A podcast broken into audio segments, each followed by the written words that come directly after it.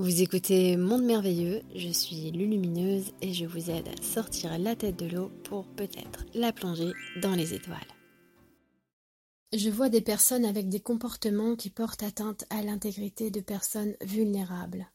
Au-delà du jugement, j'ai à cœur de contribuer à ce que ces comportements cessent. Eh bien, je pense qu'on est beaucoup, beaucoup à être euh, dans cette même volonté, justement, de de voir ses comportements cesser.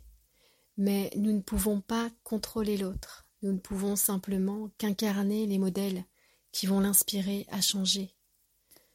Au fur et à mesure que l'humain va grandir, que certains vont fusionner avec davantage de conscience, au plus proche de leur être, de leur essence, eh bien des nouveaux modèles se forment, des nouvelles aspirations se créent, le niveau des pensées des humains s'élève, et puis petit à petit, eh bien l'humain grandit.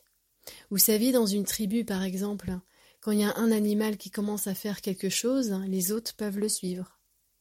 Eh bien, de la même manière, nous sommes amenés à évoluer sur nos comportements, et c'est justement en incarnant nous-mêmes, c'est ce changement que le changement pourra prendre racine et se développer parmi nos frères et sœurs.